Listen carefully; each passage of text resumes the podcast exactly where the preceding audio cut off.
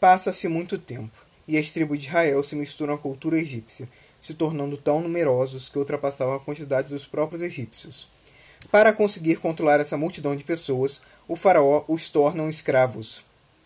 Uma outra ação contra os hebreus será a tentativa de assassinar todas as crianças pequenas com o objetivo de reduzir assim a sua população. Uma família que acabava de dar à luz a um menino é pega de surpresa com a ordem do faraó e coloca o seu pequeno Moisés em uma cesta no rio Nilo. A cesta é achada pela princesa do Egito enquanto ela se banhava no Nilo. Ela, Tuia, o pega para criar, uma vez que não conseguia ter mais filhos. Moisés é criado no palácio como sendo da realeza, ao lado do seu primo Ramsés.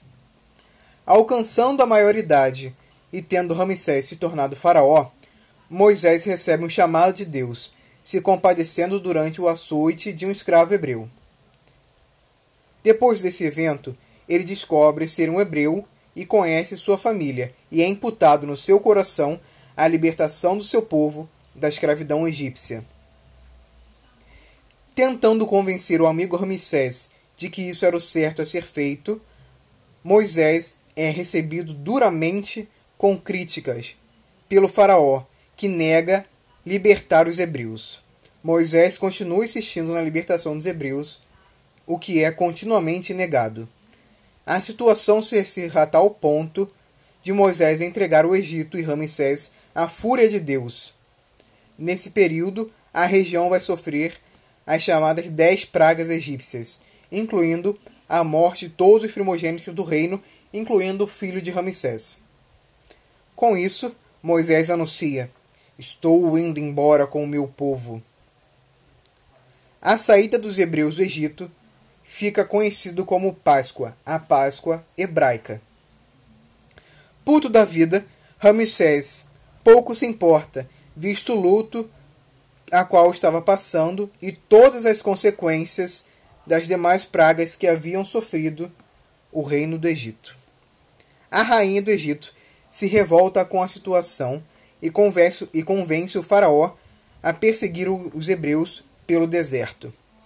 O faraó inicia a perseguição dos hebreus e esse, se, aproxi se aproximando do Mar Vermelho, Moisés levanta o seu cajado e o Mar Vermelho se abre, atravessando todos os hebreus antes da chegada do faraó e do seu exército.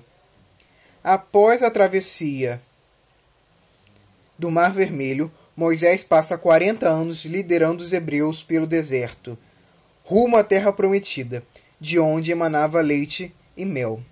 É nessa época em que os hebreus receberão de Deus a tábua dos Dez Mandamentos, se tornando a aliança de Deus para com o povo, que deu-lhe uma arca, a arca da aliança.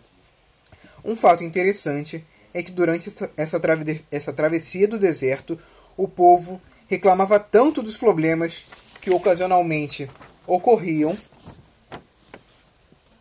O povo encheu mais o tanto saco de Moisés, tanto a tal ponto de que em uma época de falta d'água, Moisés pede a Deus por água e bate na pedra para sair água. Passando-se alguns segundos, bate de novo e a água jorra. Porém, pelo fato de não haver confiado plenamente em Deus e batido por duas vezes na pedra, Moisés será impedido de entrar na terra prometida. Irá vê-la, mas não adentrá-la. Com o passar da idade, Moisés passa aos poucos suas atribuições a Josué, que lidera a derrota de 31 nações inimigas até a conquista da terra prometida por Deus a Abraão.